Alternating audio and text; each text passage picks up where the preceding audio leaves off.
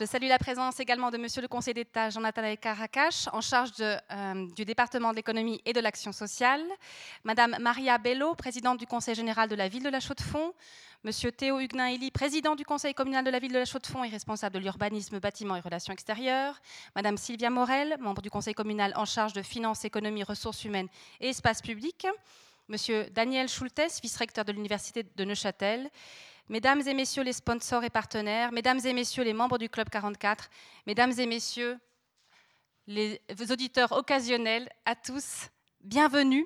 Bienvenue pour cette conférence avec Monsieur Enrico Letta sur le thème de l'Union européenne contre vents et marées.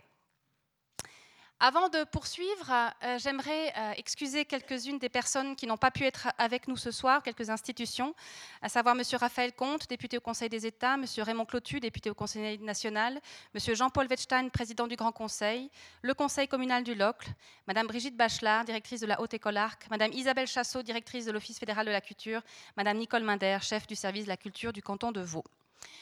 On a des petites habitudes au Club 44, notamment celle d'annoncer les prochains rendez-vous. Alors le prochain sera un peu long puisque cette soirée est la dernière et on finit en beauté euh, de la saison 2016-2017.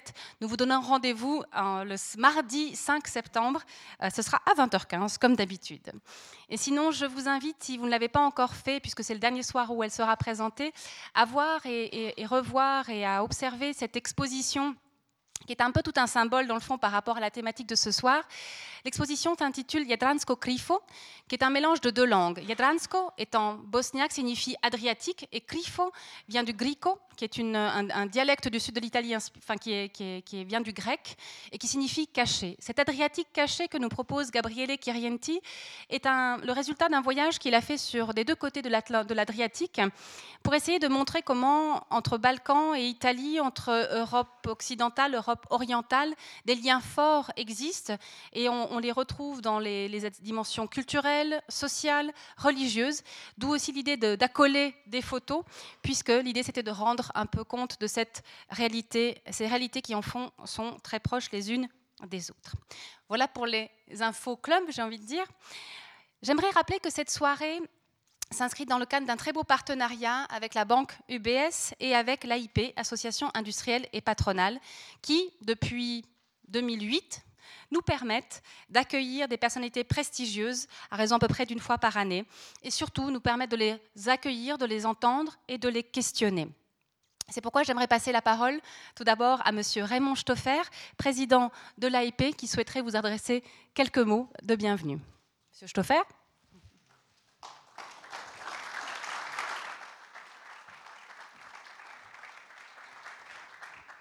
Merci beaucoup. Alors au nom de l'AIP, je vous souhaite à tous la bienvenue. L'Union européenne contre vents et marées. Alors nous, le vent, on connaît bien, les marées, un petit peu moins. Mais pour nous, l'Europe, en Suisse, on a d'un côté les nationalistes de tout pays, UDC, FN et consorts. L'Europe, pour eux, c'est la crise des réfugiés, c'est le Brexit, c'est la débandade. Alors si on parle de vent ou de marée, c'est le blizzard. Et puis pour les partisans de l'Europe, pourquoi ne pas construire une Europe sous le modèle suisse, un État fédéral où règne un subtil équilibre entre le pouvoir fédéral et les cantons? Je sais, c'est certainement utopique, mais ce seraient des vents qui réchauffent des alizés. Alors l'Union européenne contre vents et marées. Il y a le vent du nord qui nous vient d'Allemagne, un vent solide, rude, mais qui est relativement prévisible. Il y a un vent nouveau sur la France, le vent en marche, qui nous promet peut-être quelques jolies risées. Est-ce que ce sera un vent chaud, un vent tumultueux ou juste un coup de vent? Il y a le cyclone américain, la tornade Trump qui veut tout balayer sur son passage. C'est des vents très violents qui peuvent faire beaucoup de dégâts, mais en général, ça dure pas trop longtemps, du moins on l'espère. Et puis, il y a le mascaré asiatique. Il y a le mascaré asiatique il avance sans bruit, solide, la force tranquille qui fait le dos rond quand on le contrarie, mais qui ne recule jamais. Et au milieu de tout ça, il y a le bateau Europe. Alors je me tourne vers le ciel ou vers Monsieur l'État pour dire que est-ce que ce bateau Europe va sombrer parce qu'il devient trop lourd, parce que plus personne ne veut, ne peut le rendre manœuvrable, ou est-ce que ce bateau va se mettre au goût du jour, utiliser les dernières technologies et devenir une frégate ou une vedette agile, véloce et efficace? On va peut-être le savoir ce soir.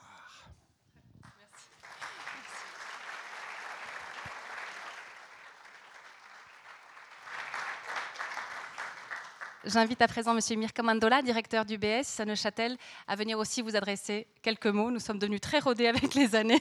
C'est toujours un plaisir. Au-delà du vent qui souffle, je crois que ce soir, on aura tous bien chaud en tout cas. Voilà, mesdames, messieurs, chers partenaires, chers euh, invités, un des plus grands hommes politiques de toute notre histoire disait que là où se trouve une volonté, il existe un chemin. Alors, Autrement dit, dans le langage commun, c'est si nous le voulons, nous le pouvons. Alors, mesdames, messieurs, j'ai décidé d'ouvrir à l'aide de cette pensée positive, optimiste de Winston Churchill.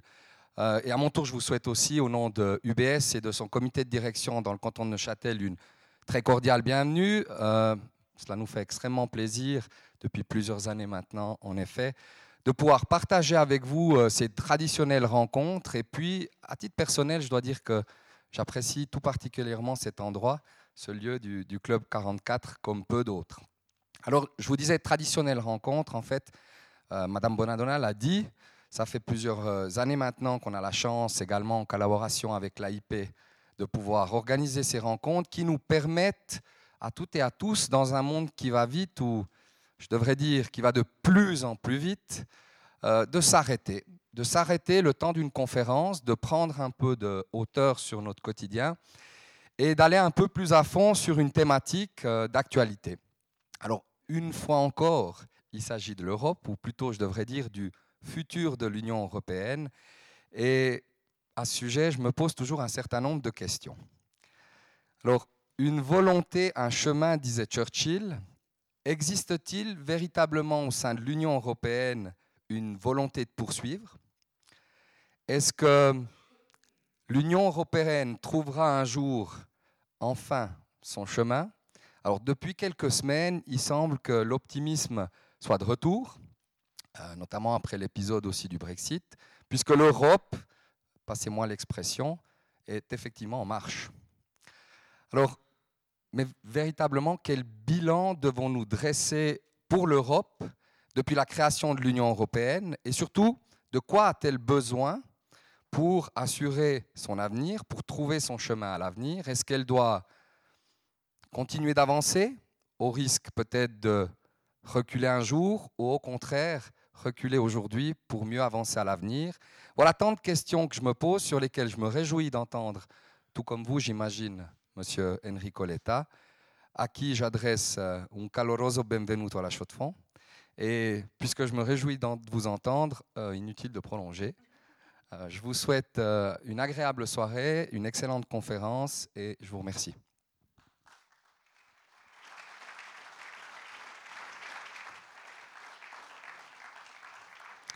Merci beaucoup à Raymond Stoffer et Mirko Mandola pour ces mots d'introduction. C'est vrai que cette Europe suspendue entre le rêve des pères fondateurs, l'actualité, l'actuelle Europe, euh, cette Europe à laquelle Enrico Lenta aimerait souffler quelques impulsions, qui lui tiennent à cœur. Et je, racontais tout à l'heure à Enrico Letta que euh, ici même au Club 44, il n'y a pas si longtemps, il y a eu un restaurant, il y avait un restaurant juste à côté, et son nom était l'Européen.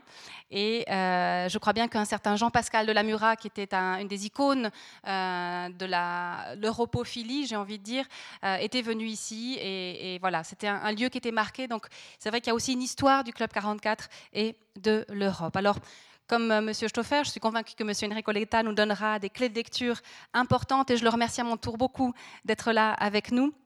Je remercie aussi au passage et vous lui, s'il vous plaît, vous lui transmettrez à Isabelle aussi votre assistante qui est aussi euh, efficace que sympathique, toutes mes, voilà, toutes mes amitiés. Euh, ces remerciements étant adressés, j'ai le plaisir de vous le présenter un petit peu. Surtout qu'Enrico Letta, euh, vous verrez qu'il y a une, unité de sujet, a en quelque sorte l'Europe quasi inscrite dans son ADN ou en tout cas dans son parcours de vie, puisqu'il est né à Pise, il a passé euh, une partie de son enfance à Strasbourg, hein, ce qui lui permet d'ailleurs de parler un français parfait. Il s'est formé en sciences politiques à l'université de Pise et s'est spécialisé en droit communautaire à l'école supérieure Sainte-Anne de Pise. Il a été successivement ministre pour les politiques communautaires, le plus jeune ministre italien à ce jour, ministre des Affaires européennes de 98 à 99, ministre de l'Industrie et du Commerce extérieur dans les gouvernements sous les gouvernements de Massimo D'Alema et Giuliano Amato entre 1999 et 2001, député au Parlement européen entre 2004 et 2006. Je signalerai aussi qu'il a cofondé en 2003 avec Guillaume Clossa le think tank européen euh, Europa Nova, dont il a assuré la présidence du Conseil scientifique jusqu'en 2010. En 2014, il est nommé chef du gouvernement italien et il a d'ailleurs euh, mis en place un gouvernement de coalition. Enrico Letta a démissionné de ce poste en avril 2015 pour occuper le poste de doyen de l'école d'affaires internationales de Sciences Po. Retour donc à Paris pour poursuivre son parcours européen.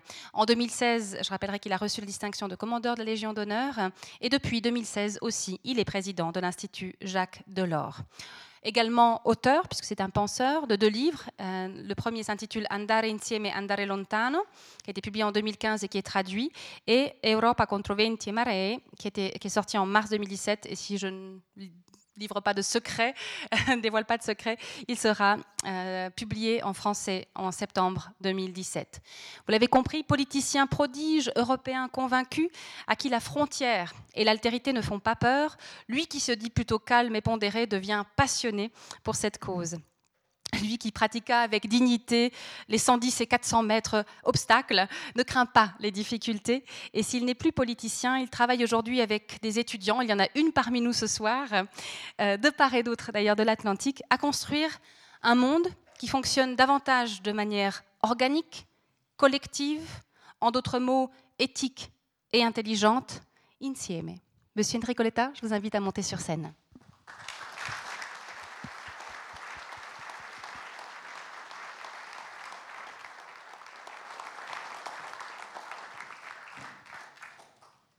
Merci premièrement, c'est pour moi vraiment une grande émotion d'être ici. J'ai tellement entendu parler de ce lieu que je suis ravi que ce soit aujourd'hui cette occasion sur ce sujet et surtout en ce moment, parce que ce n'est pas un moment comme les autres.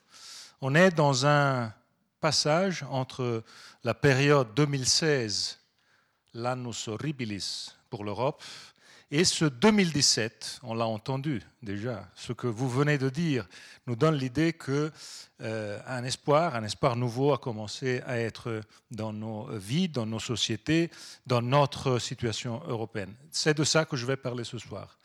Et je vais le faire au tout début en vous je vais vous proposer de faire ce petit jeu ensemble. Imaginons que je ne sois pas là maintenant, mais que Madame Bonadonna, qui m'avait invité depuis beaucoup de temps, euh, ait réussi à euh, organiser cette rencontre il y a exactement un an. Imaginons d'être ici le 15 juin 2016. Et je suis là, 15 juin 2016, et je vous dis, en discutant, euh, ce que je pense, vous me posez des questions, et une question est, dites-nous, que va-t-il se passer dans la prochaine année? Et alors je vais vous dire, 15 juin 2016, alors écoutez, dans la prochaine année, le Royaume-Uni va sortir de l'Union européenne. Madame Clinton va perdre les élections américaines. En Italie, le référendum va claquer. Il va y avoir un nouveau gouvernement et un tel Emmanuel Macron va devenir président de la France. Je pense que toute la courtoisie que vous m'avez dédiée jusqu'à maintenant se serait transformée immédiatement et Madame Bonadonna, avec un peu de souci, m'aurait accompagné dehors en disant on vous aime beaucoup, mais franchement là vous exagérez. Mais ça aurait été impossible parce que je n'aurais jamais eu la vision je l'avoue, pour vous faire ce discours il y a un an. Moi-même, j'aurais jamais imaginé que tout ce que je viens de vous dire aurait eu lieu. Et surtout, la chose que je trouve la plus étonnante de tous, de toutes, Si on reprend euh, tous les événements dont je vous ai rapidement fait mention, il y a un an, personne n'aurait dit ça et ça aurait été impossible de l'écouter. Mais ce qui est vraiment étrange, mais vraiment étrange, et ça c'est le point de début de ma conférence ce soir, c'est qu'aujourd'hui, quand on pense à tous ces événements, c'est tellement naturel que tout ça ait eu lieu.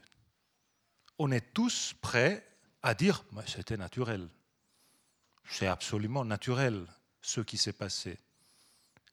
On est en condition d'expliquer tout ce qui s'est passé comme une chose qui a un sens. Mais c'était impossible de faire euh, toutes sortes de prévisions sur ça. Alors, tout ça pour vous dire, ne vous attendez pas de prévisions sur l'année qui vient, premièrement. Deuxième, il faut se dire qu'on est dans un temps dans lequel le changement a changé. C'est-à-dire on était habitué à vivre dans des changements, mais pas comme ça, franchement, pas comme ça. Quand je dis le changement a changé, je dis que c'est une chose qui ne touche pas seulement la politique. Ça touche vos métiers. On sait tous très bien que la possibilité de prévoir le futur est quelque chose qui aujourd'hui laisse camp libre à une situation dans laquelle il y a des choses qui se passent qui sont vraiment impossibles à, dire qu'elles vont se passer. Et on se trouve dans une situation dans laquelle il faut être flexible, il faut avoir une capacité d'adaptation, il faut réagir très rapidement et il faut absolument éviter l'inertie. Et ça, c'est dans la politique, c'est dans l'économie, c'est dans la finance, c'est dans la vie. Qu'est-ce qui s'est passé dans les, dans les dernières années? Euh, Nos vies ont été complètement bouleversées par ça, à la fin. La, la synthèse de tout. Et tout ce changement a une année qui est l'année dans laquelle tout a basculé, et l'année est l'année 2007. L'année 2007, ce n'est pas seulement l'année qu'on dit c'est le début de la crise, mais l'année 2007 a été une année qui peut-être, il y a quelques-uns qui disent c'est une année qui est, euh, on peut la mettre en comparaison à l'année Gutenberg. L'année 2007, c'est l'année dans laquelle les smartphones ont commencé à être inventés et mis en commerce. Et en même temps, pas seulement les smartphones, mais toute une série de nouveautés qui sont aujourd'hui la normalité de nos vies. Euh, YouTube, euh, Airbnb, et toute une série d'autres choses qui sont liées à une idée fondamentale, l'idée fondamentale que chacun d'entre nous devient le centre, grâce à tout ça, 24 heures par jour, d'une série de fonctions qu'il peut appliquer euh, lui-même sans aucun, aucune intermédiation. Je ne veux pas parler du monde des banques, mais rappelez-vous la dernière fois que vous êtes entré dans une banque. Moi, j'étais habitué. Euh, années 80, 90, bon, c'était presque chaque semaine, on passait à la banque. Aujourd'hui, votre métier a complètement changé. On entre à la banque comme ça, euh, quand on est dans le métro, on fait d'autres choses, et ça change complètement. Ça change votre métier. Ça oblige les gens à modifier leur façon, mais surtout, c'est une série d'opportunités de plus mais ce n'est pas ça dont je dois parler. Les changements dans la politique de tout ça sont incroyables. Incroyables. Prenez ce qui s'est passé en France pour arriver à l'élection de Macron. Il y a eu en vérité quatre élections. La France a élu quatre présidents. Je plaisante un peu, mais pas trop. Il y a quelques mois, et le vent dans les, euh, de, de, tout ce qui était, euh, tout ce que faisait Marine Le Pen semblait être euh, impétueux. On parlait de Marine Le Pen comme quelqu'un qui pouvait devenir président de la France. Puis il y a eu la période avant la primaire de la droite. Vous avez lu tous les journaux. Bon, c'était déjà fait. Le président était Alain Juppé. On a passé deux mois à Paris, dans toute la France, à se dire, bon, qu'est-ce que fera ce nouveau président qui a déjà été pratiquement élu? Puis il y a eu la primaire de la droite, et la chose a basculé en trois jours. En trois jours. Paf Et ça a été Fillon. Et pour deux mois, on a eu Fillon, président de la République. Et tout le système français a commencé à s'organiser autour du nouveau président de la République. Puis il y a eu un mercredi matin, le canard enchaîné est sorti avec euh, ce que vous avez tous lu, et paf, on a commencé à dire, bon non, c'est plus lui, il y en a un autre. Et cet autre est arrivé jusqu'au bout. Quatre présidents de la République. Et les choses se sont passées en quelques heures. En quelques heures. Il y a eu un moment que Fillon devait être changé. C'était le premier week-end de mars. Juppé était prêt à le remplacer. Et il y a eu, dans un week-end, ils ont changé. Euh, Fillon a pris des décisions. Tout ça parce que on a tous les smartphones dans nos poches. Parce que le smartphone, c'est la façon dans laquelle aujourd'hui on peut se former une opinion, la rendre forte, gagnante en un après-midi, en une journée. Ceux qui, dans le passé, avaient besoin de, quand j'ai commencé à faire de la politique, ça avait besoin de quoi? Des lettres avec des timbres pour appeler une réunion qui se passait trois semaines après, on se voyait, on disait on va faire ça. Ça prenait des mois avant de prendre une décision. Puis on a commencé à avoir nos ordinateurs, on a eu Internet, euh, euh, les emails et tout ça. Donc c'était plus facile, mais on ne le voyait pas chaque moment de la journée. On le voyait une fois par jour à la maison. Et donc euh, il y avait toujours du temps. Maintenant, le changement, c'est quelque chose qui se passe dans la fraction de quelques heures. Et une position politique est prise en quelques minutes. En quelques minutes. Ce qui s'est passé en France, c'est exactement ça. Et tout ça emmène la désintermédiation totale, c'est-à-dire, pendant qu'on est là, on parle, je suis sûr que quelqu'un d'entre vous est en train d'acheter un ticket d'avion ou de, quelque chose, parce qu'on peut tranquillement le faire en écoutant ce que je dis. Et, c'est nos vies. On fait, on passe nos journées comme ça, en faisant beaucoup de choses ensemble. On le fait en tant que consommateur, on est content parce que j'ai la possibilité de le faire rapidement. Je gagne quelque chose dans le prix. Je tue un job parce que euh, il y a dix ans, c'est quelqu'un qui le faisait à ma place et c'était un job. Ce job n'existe plus et ça c'est un des autres grands changements qui sont en train de très difficiles à gérer, très compliqués. On est content quand on est consommateur, on est un peu moins content quand on est père de famille ou quand on est travailleur. Mais tout ça pour dire que les changements aujourd'hui arrivent dans une situation qui rend tout ça très compliqué, sauf être réactif, voire avec flexibilité, se préparer à une situation de changement continu. Et c'est exactement ce qui est en train de se passer en Europe. Il y a quelques mois, on était tous pessimistes. Aujourd'hui, c'est l'optimisme. Alors je pense que c'était trop le pessimisme et c'était peut-être un peu excessif l'optimisme d'aujourd'hui parce que que s'est-il passé? Oui, des choses ont changé, mais il faut voir la substance des choses, la substance des questions.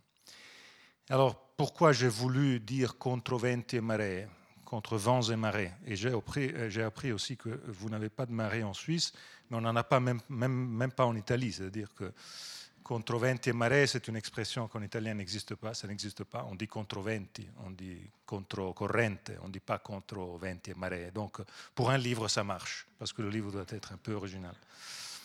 L'éditeur français qui va sortir le livre, qui est Fayard, au mois de septembre, m'a dit non, en français, ça ne marche pas. C'est trop banal, contre vents et marées.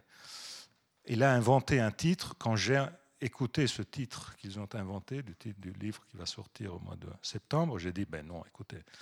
Puis ils m'ont dit, non, en France, ça va marcher comme titre. Alors le titre, ça va être Faire l'Europe dans un monde de brutes.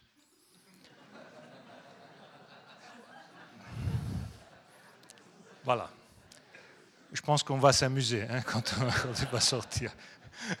on va s'amuser. Euh, et c'est exactement une des idées sur lesquelles j'ai travaillé dans le livre. Pourquoi j'ai écrit un livre maintenant sur ces sujets? En faisant, en travaillant avec les étudiants, en vivant cette vie de ces, deux années hors de la politique, en ayant appris tant de choses avec les étudiants, avec les jeunes.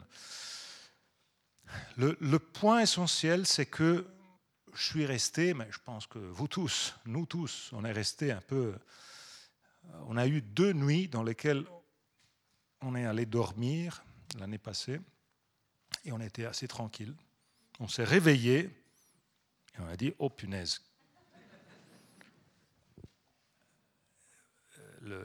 la nuit entre le 23 et le 24 juin et la nuit entre le 8 et le 9 novembre. Et c'est exactement, c'était comme un film organisé. C'est exactement la même chose qui s'est passée. D'un côté et de l'autre de l'Atlantique, les deux pays, les deux pays phares et leaders de cette globalisation, pardon, de cette mondialisation, comme on dit en bon français, de cette mondialisation. Parce que cette mondialisation parle anglais, on le sait tous. Puisqu'elle parle anglais, les deux pays, les États-Unis et le Royaume-Uni, pour un hasard peut-être, se sont trouvés à prendre des décisions presque en même temps sur deux sujets totalement différents. L'élection d'un président à une échéance naturelle et le choix d'être ou ne pas être part de l'Union européenne. Deux choses totalement différentes. Mais il est incroyable comme les deux questions et ces deux moments ont un lien si fort que ça. Et les sujets, les arguments, les slogans même, à la fin, étaient les mêmes. Prenez les deux slogans clés des Brexiteurs et des supporters de Trump. Le slogan des Brexiteurs, le main slogan, était Take back control. Take back control. Et le slogan de Trump, c'était Make America Great Again. Again. Alors là, quand j'ai entendu ces deux slogans, je me suis dit, mais c'est la même chose à la fin. À la fin, c'est la même chose. Et en plus, je me suis dit, bon, j'ai fait 20 ans de vie politique dans lesquels une chose j'avais pour sûr, et c'était le fait qu'on gagne une campagne électorale quand on propose le meilleur futur. J'ai jamais vu dans ma vie quelqu'un gagner une campagne électorale en proposant le retour en arrière. Si vous proposez le retour en arrière, bon, ça c'est ce qu'on m'a toujours appris, bon, c'est fichu, c'est perdu. C'est impossible de gagner une campagne électorale en disant bon, je vous ramène à il y a 30 ans. C'était toujours comme ça. Alors les deux, Brexiters, Trump, ont complètement bouleversé la donne parce que tous les deux ont fait un discours et le message Take back control and make America great again, c'était exactement le message de dire on veut descendre de ce train. On n'aime pas cette mondialisation. C'est une mondialisation qui est en train de faire perdre la centralité de nos pays, les deux grands pays anglo-saxons, et on veut, on veut descendre. Stop. Donc on met des murs, on s'arrête avec cette intégration, avec tout ça, parce que ça ne marche pas. Et dans les deux cas, même si ça a gagné avec euh, à l'arraché, mais à la fin, le résultat était incroyable, bouleversant. En plus, c'était un message qui était exactement l'opposé à ce que l'Europe a toujours été. L'Europe, c'est l'intégration, l'Europe, c'est les ponts, les portes ouvertes parmi les pays européens entre eux. Et ce message était le message de dire, stop, on a intégré trop, maintenant on va en arrière. Donc plutôt les murs, plutôt tout ce qui est... En plus, les Britanniques qui sortent cette année 2016 nous a fait découvrir, vous avez cité Winston Churchill, moi je suis, plutôt plus francophile, et donc je cite Paul Valéry. Euh, on a découvert ce que Paul Valéry disait des civilisations. Après la Première Guerre mondiale, il disait, nous, les civilisations, on a appris d'être mortels après les dégâts, les ravages de la guerre. Et on peut le dire de l'Europe 2016, on a appris que l'Europe est mortelle. Ce qui paraissait impossible. Si vous vous rappelez, le jour après le Brexit, puisque ce n'est pas seulement la mondialisation qui parle anglais, mais la grande presse internationale, elle parle anglais, elle est plutôt anglo-saxonne. Et donc, puisque les, Britanniques étaient sortis, on a commencé à raconter au monde que ce n'était qu'un début.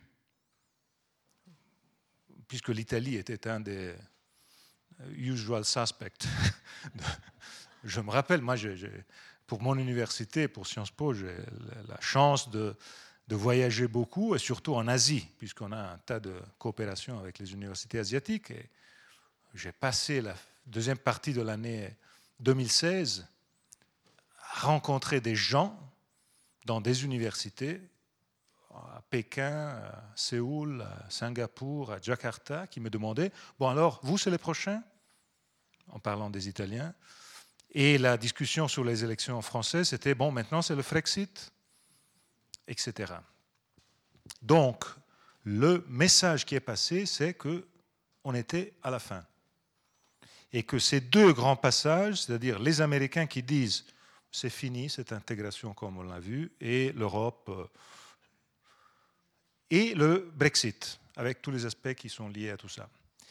Et donc on est entré dans cette année 2017 avec l'idée que ça pouvait être mortel et que surtout on était au euh, carrefour, au crossroad. Et donc les élections françaises étaient là au milieu.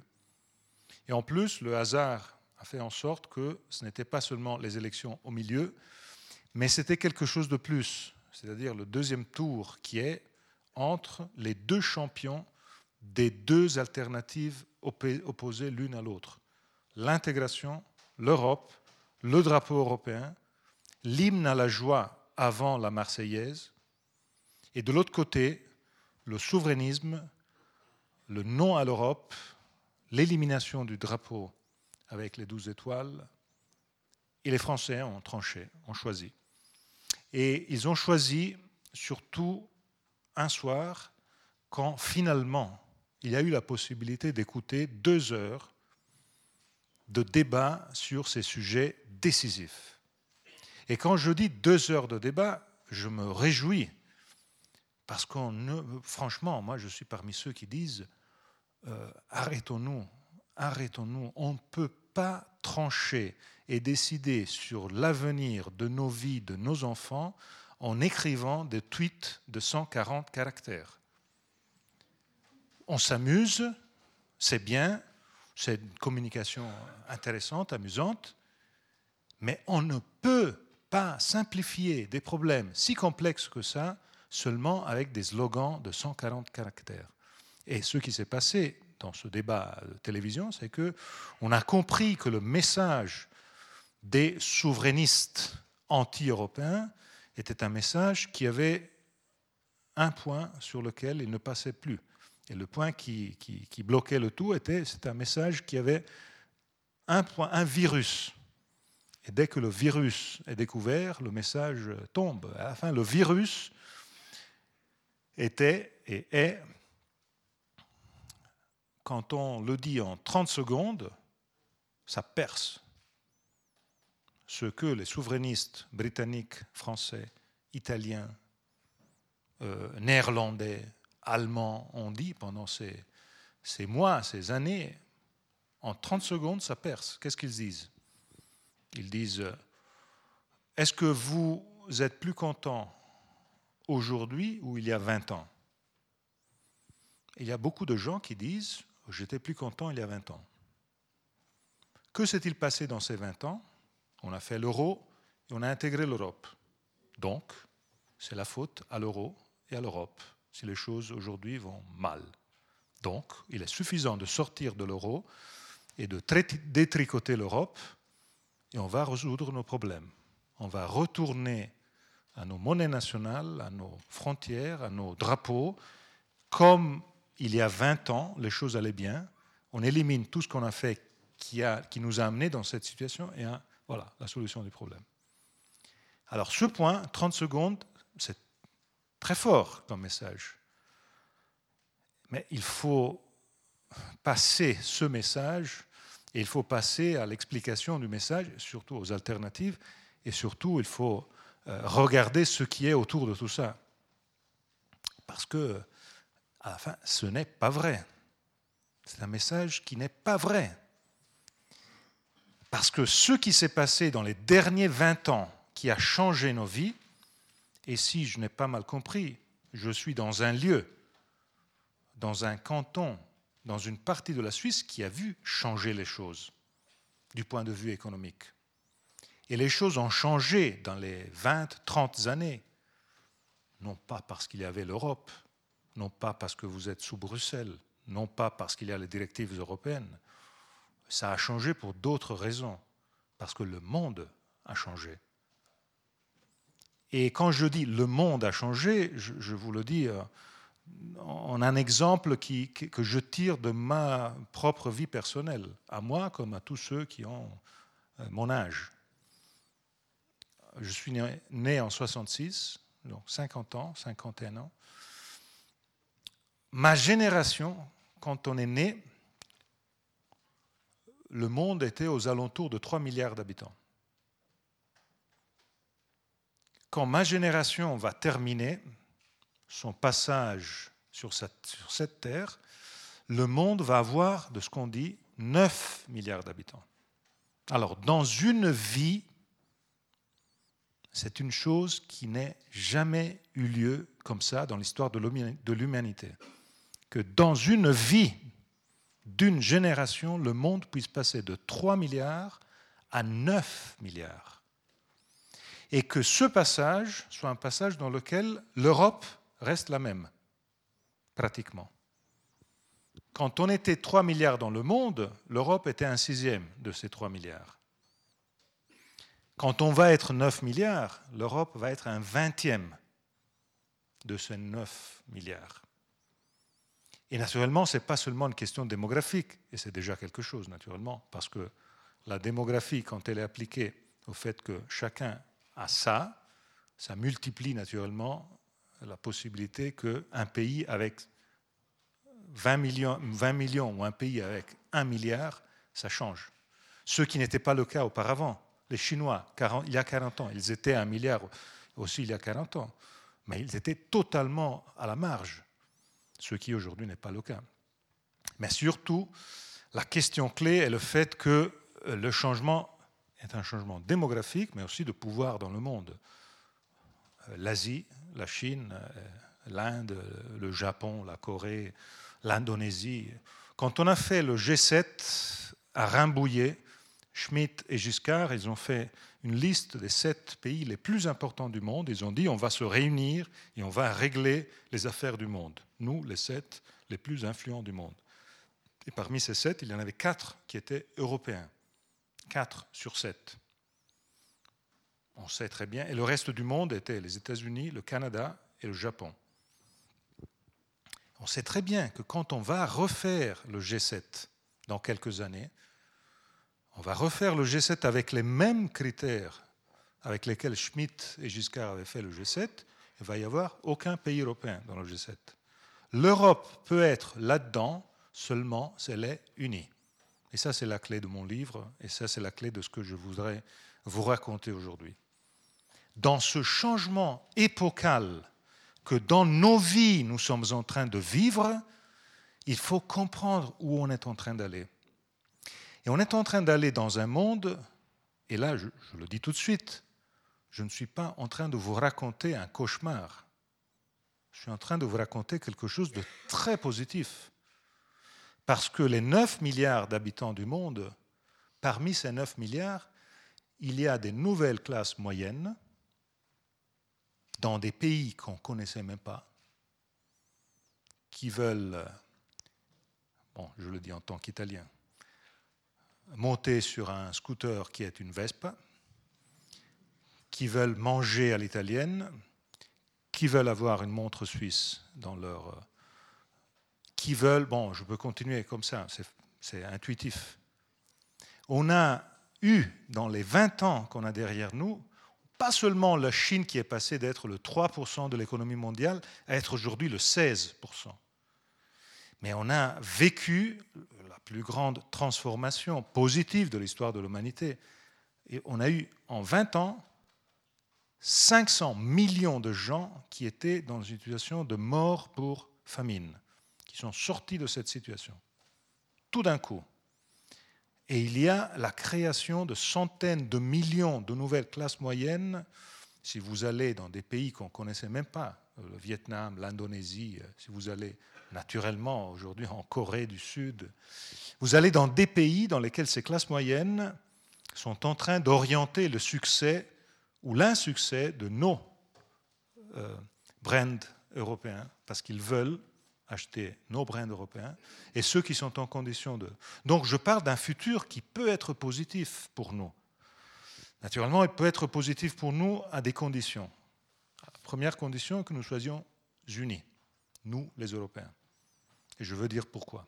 Deuxième condition est qu'il n'y ait pas de protectionnisme. Et là, Trump a touché un point clé. Parce que là, il y a la différence entre nous et les Américains.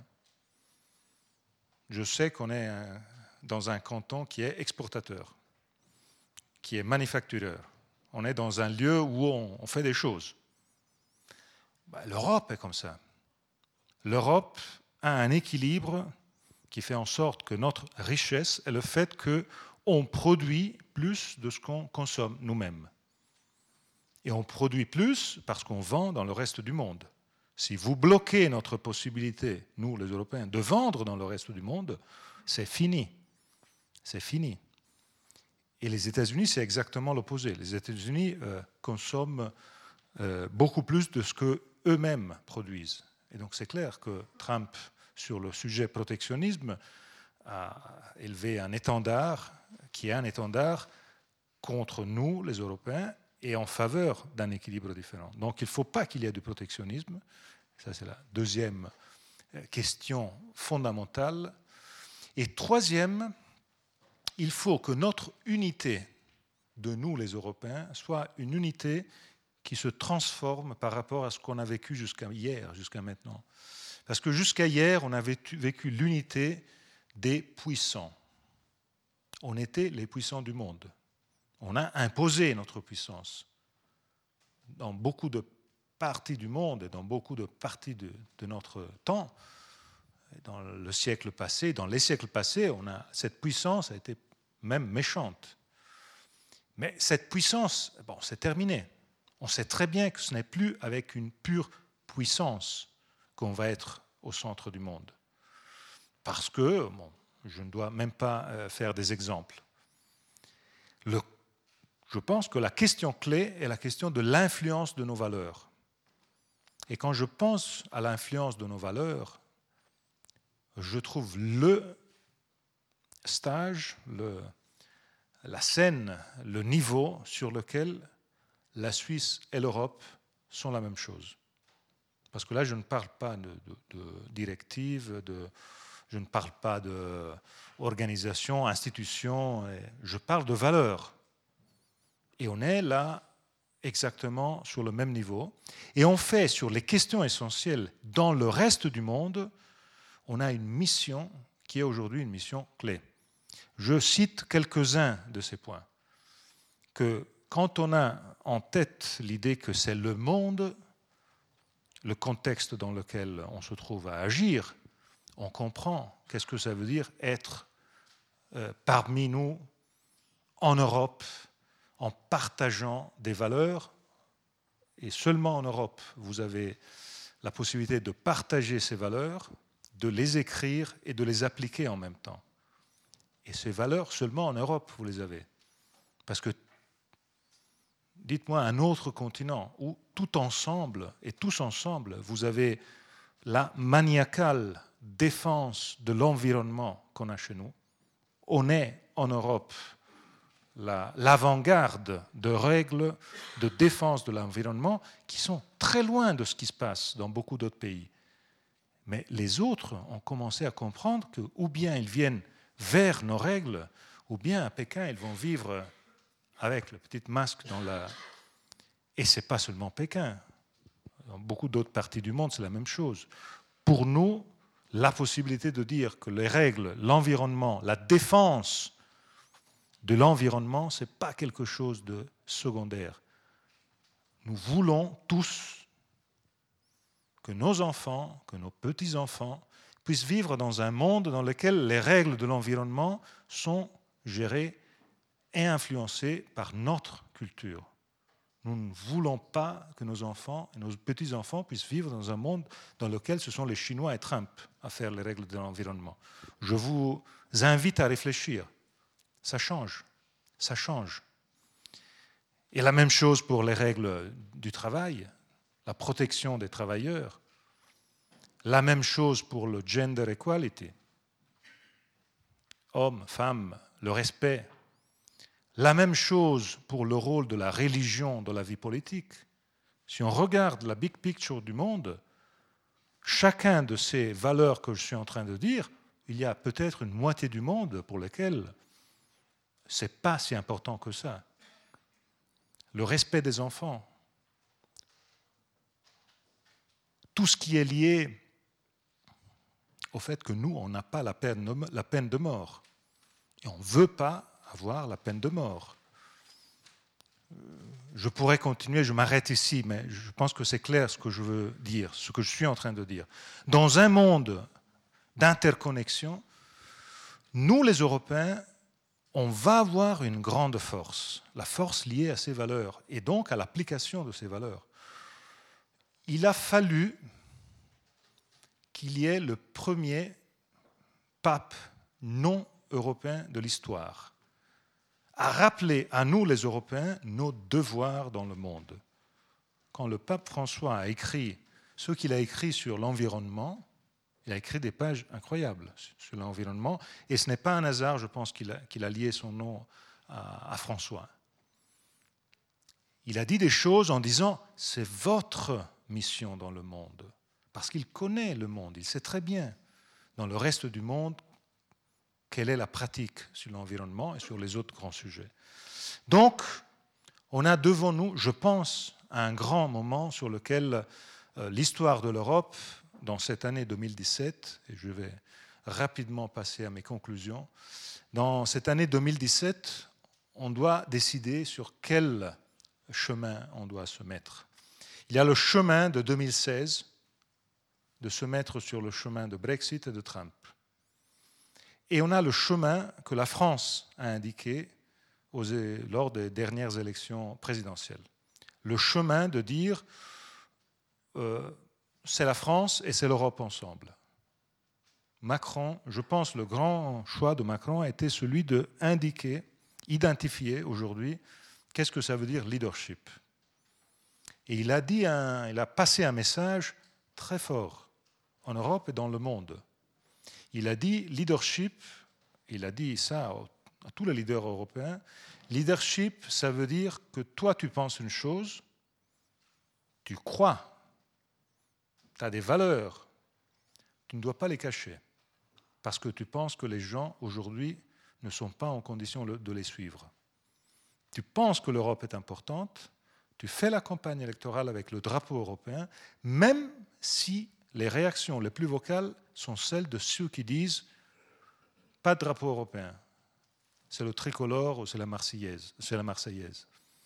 Et en même temps, de dire à tous ces soi-disant leaders en Europe, être leader, ça ne veut pas dire être follower de ses propres followers, qui est exactement la façon dans laquelle la majeure, la plus grande partie des leaders aujourd'hui interprètent le leadership. On est leader parce qu'on est follower de ses propres followers. Mes followers pensent ça, bon, je les follow, hein, je les suis. Un leader, ce n'est pas celui qui suit ce que pensent ses followers. Ça, ce n'est pas un leader. Le leader dans l'histoire, et pas seulement dans la politique, dans l'entreprise, c'est la même chose. Le leader, c'est celui qui a une vision, qui pense des choses, qui a des valeurs, il les exprime. Le moment où il les exprime, il est peut-être seul à le dire, ou en minorité, mais quand il les a exprimés, il a une capacité de convaincre les autres. Et à la fin, il gagne. sur ce point-là. Si le leader est un follower de ses propres followers, bon, c'est l'inertie, on va nulle part. Et ce point est aujourd'hui le point sur lequel je pense la réaction face à ce que Brexit et Trump sont en train de mener est un point essentiel. Parce que, vous savez, moi, je ne veux même pas vous donner l'idée que je suis tellement fanatique de l'Europe que je ne vois pas les problèmes de l'Europe. Dans le livre, j'ai mis un chapitre que j'ai appelé en italien Debrussellizzare. Je pense que c'est facile à traduire. Euh, un des grands problèmes de l'Europe, c'est cette euh, bon, tout à Bruxelles, ce moloch bureaucratique, ça ne marche pas. Il faut que l'Europe soit vraiment la subsidiarité. Il faut que cette identité européenne soit une identité qui complète l'identité des États membres et non pas qui la efface. Ce serait contre l'histoire, contre tout. Et donc, je pense que c'est une faute d'avoir tout à Bruxelles dans une seule capitale les États-Unis ont fait une grande faute là-dessus, Washington, DC. Vous savez combien de votes Trump a pris à Washington, D.C. et combien de votes Clinton a pris à Washington, D.C.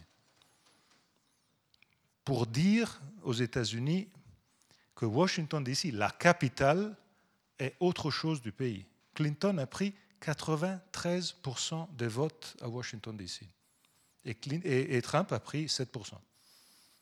Et il est devenu président. Il ne faut pas faire ça.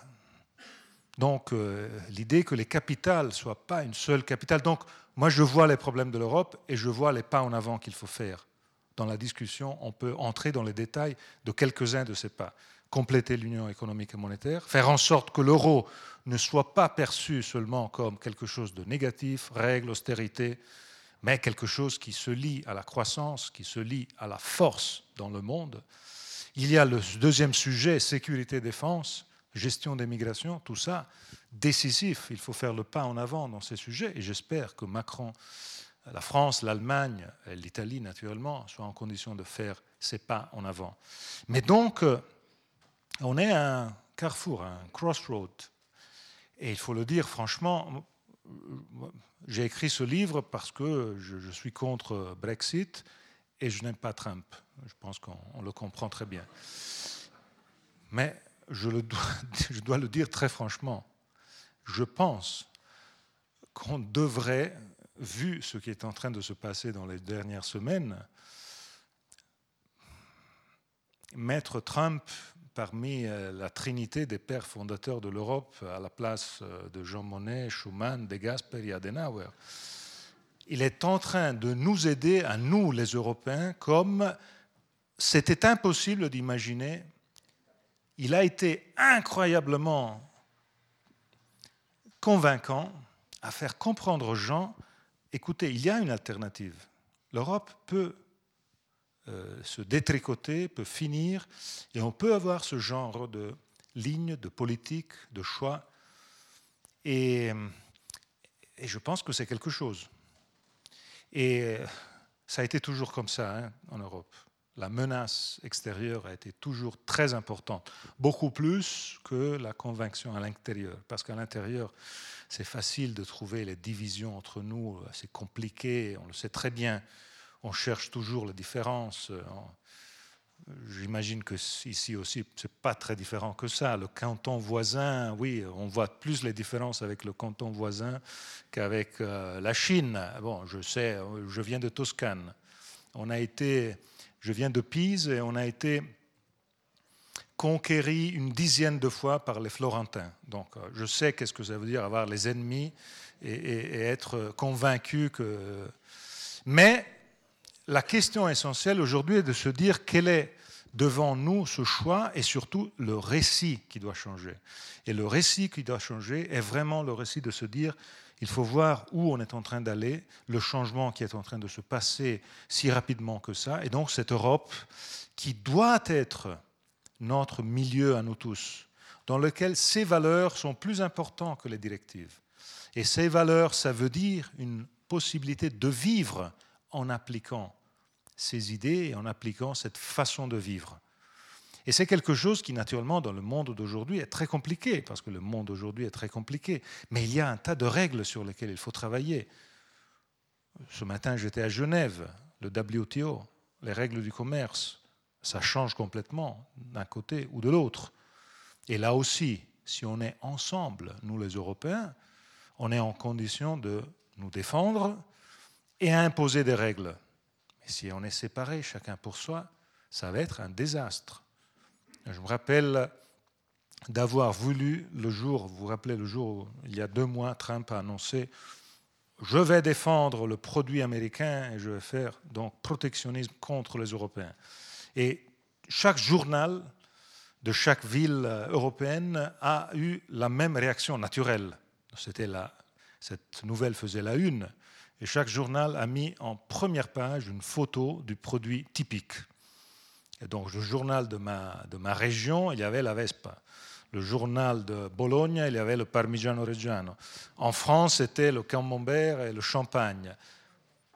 Mais le point, là, on comprend très bien qu'on peut se défendre si on est tous ensemble. Si on est tous ensemble, Trump ne va jamais faire ça. Et je dis Trump, un jour ce pourrait être les Chinois ou, d'autres plus grands que nous. Si on est séparés chacun pour soi, on va être balayé dans tous ces domaines parce que le monde est comme ça. Donc, euh, il y a un côté influence, force, puissance, valeur, et le monde dans lequel on va chercher d'être dans le futur. Et tout ça, naturellement, en sachant que l'Europe reste aujourd'hui la partie la plus attractive du monde. L'Europe reste le lieu où chaque être humain voudrait voir naître son enfant. Aujourd'hui et demain aussi. Donc, nous avons même une responsabilité de plus dans tout ça. Et naturellement, la responsabilité de faire en sorte que tout ça aide le reste du monde à faire les bons choix. Et ce n'est pas facile. L'Asie, c'est plutôt le nationalisme. Il y a une seule partie en Asie où ils sont en train de se parler entre eux. C'est l'ASEAN, les pays, les dix pays du sud-est asiatique autour de Singapour, Indonésie, Vietnam, euh, etc. Mais pour le reste, l'Asie, c'est les nationalismes les uns contre les autres. Ce qui est en train de se passer en Amérique du Nord, bon, avec Trump qui veut défaire euh, l'ALENA, le, NAFTA, avec tout ce qui est lié à tous ces aspects. On est dans un monde qui change, qui est en train de changer, mais on est aussi dans un monde dans lequel nous, on a fait le bon choix le choix de s'intégrer. Et là, je reviens à ce que je disais auparavant, les souverainistes qui disaient, dans ces 20 ans, on a fait l'euro, on a fait l'Europe, puisque les choses aujourd'hui vont mal, la faute c'est à ces changements qu'on a faits. Moi, je pense sérieusement que ces changements qu'on a proposés, c'est le début de la façon pour s'en tirer de ce grand changement global dans lequel on est et qui a besoin d'être parmi nous solidaires et responsables.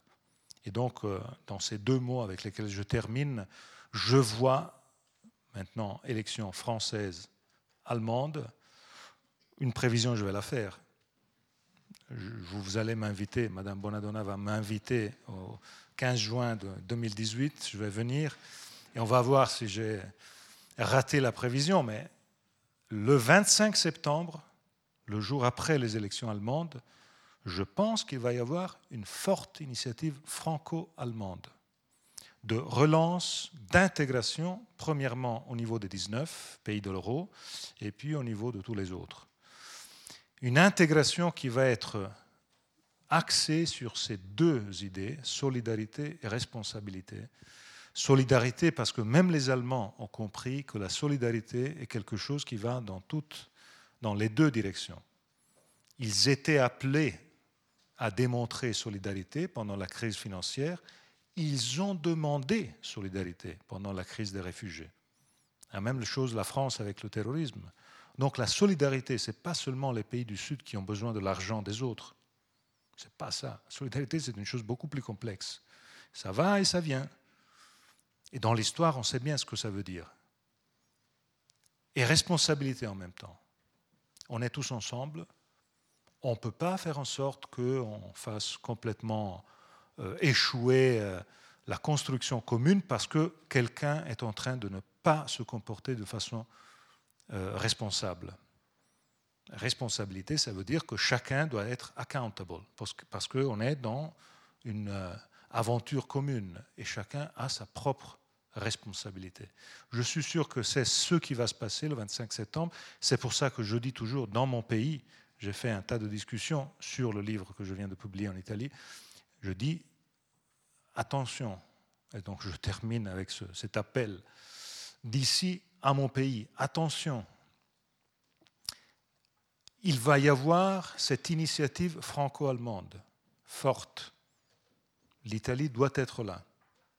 L'Italie ne peut pas être derrière ou marginalisée.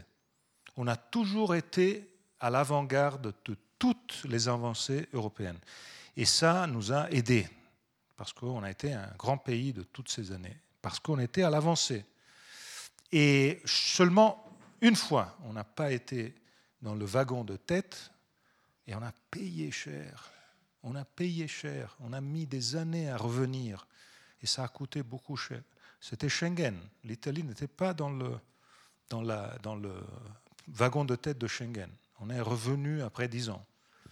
Donc il faut ne pas rater cette fois-ci. L'Italie doit être là.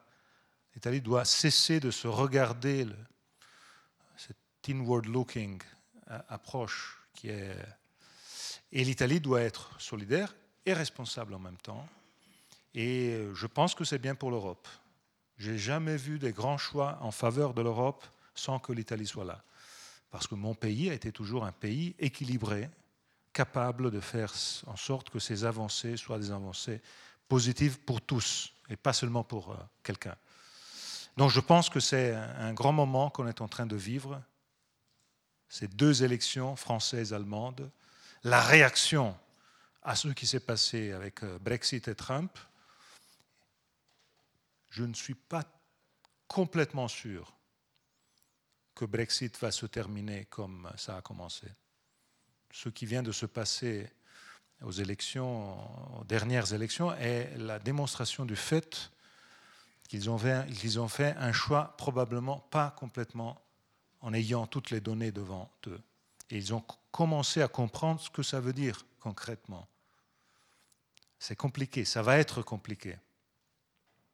Un grand ami à moi que, pour lequel j'ai beaucoup d'estime, Pascal Lamy, a, fait, présenté une image que je trouve fantastique pour dire combien le Brexit est compliqué. C'est comme si, avec des amis, vous faites un pique-nique et en faisant ce pique-nique, chacun apporte à ce pique-nique un œuf et on fait tous ensemble une omelette. On l'a fait, et quand l'omelette est faite, il y a un ami qui dit Bon, je reveux mon œuf.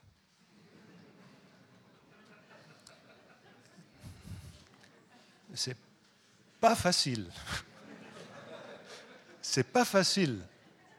Et toute la discussion aujourd'hui sur euh, même les aspects pratiques de tout ça, c'est pas facile. Imaginez-vous l'image aujourd'hui d'un canton qui dit bon, on sort maintenant. Qu'est-ce que ça veut dire on sort?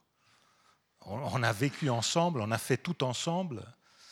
Donc, euh, je pense qu'on a devant nous un moment dans lequel il faut vraiment du leadership, de la vision, il faut regarder surtout non pas seulement les aspects de ce moment, il faut euh, mettre un peu d'à côté les 140 caractères des tweets qui euh, voilà, nous, nous émotionnent beaucoup, mais et surtout, il faut toujours comprendre que ce qu'on est en train de faire, il faut le penser pour nos enfants. Quand nous regardons nos enfants, nous devons imaginer quel est le monde dans lequel on veut qu'ils vivent. Et on a la responsabilité de dire tout ce qu'on a vécu, nous, les grandes choses dont on a joui, je parlais de l'environnement, il faut avoir la responsabilité de travailler pour que eux est cette même possibilité. Et je pense qu'à la fin, l'instrument, le bateau Europe, est vraiment la possibilité pour que ça se passe comme ça. Un bateau différent de ce qu'on connaît aujourd'hui, avec beaucoup de changements, changements positifs, hein, beaucoup aussi d'autocritique sur des choses qu'on a mal fait. Mais c'est la seule possibilité dans ce monde si changé que ça, de dire à nos enfants, on vous donne quelque chose pour votre avenir. Merci.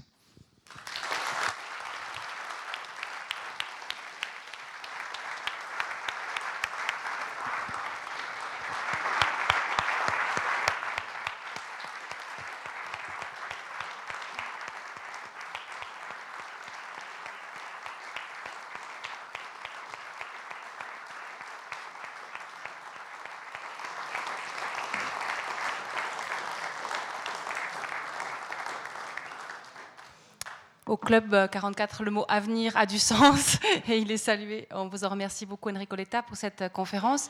Alors, puisque vous aimez le débat, eh ben, on a environ presque 40 minutes devant nous pour discuter, pour questionner Enrico Letta. Je pense que c'est un vrai privilège que de l'avoir là pour lui poser des questions essentielles autour de l'Europe, peut-être autour de l'Italie, de l'Allemagne. Donc, n'hésitez pas. Levez la main et je vous transmettrai le micro. On commencera par là.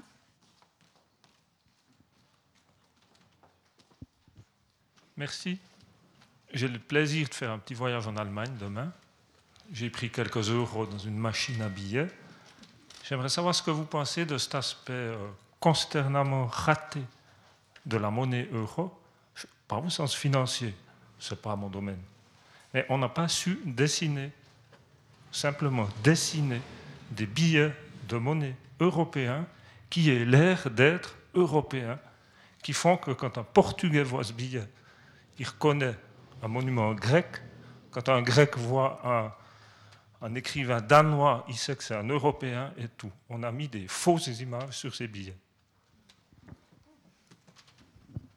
Monsieur Letta, vous souhaitez répondre? Vous touchez un point qui est le point du manque d'un récit européen. C'est l'image de ce manque de récit, celle que vous êtes en train de décrire. Je pense que là, il faut, il faut travailler. Il faut travailler, par exemple, sur les écoles. Une des idées sur lesquelles moi j'insiste toujours est celle de partir, par exemple, par la considération du pourquoi aujourd'hui il y a eu cette montée d'anti-européisme. La victoire de Trump aux États-Unis nous a fait comprendre que ce, cet anti-européisme, à la fin, est faux parce que Trump, dans la même façon, a fait de l'anti-establishment, de l'anti... Euh, alors que là, euh, il n'y avait pas d'Europe. Euh, en vérité, la question est le fait qu'aujourd'hui, la division, la séparation, le clivage dans nos sociétés est un clivage énorme. Entre quoi? Entre deux grandes parties de nos sociétés, une majoritaire et une minoritaire. Et je, je m'exprime, je m'explique avec un exemple. Si on doit raconter quelque chose de positif pour l'Europe, de l'Europe, qu'est-ce qu'on dit? On le fait tous, nous tous, pro-européens, on fait tous la même faute. Si on doit parler d'un avancement positif de l'Europe pour les citoyens, on dit tous le même terme, Erasmus. Et c'est la plus grande des fautes. Je m'explique, je veux expliquer pourquoi, parce que vous pouvez dire, mais qu'est-ce que tu dis C'est quelque chose de positif. Oui, oui, je ne veux pas être mal interprété. C'est top.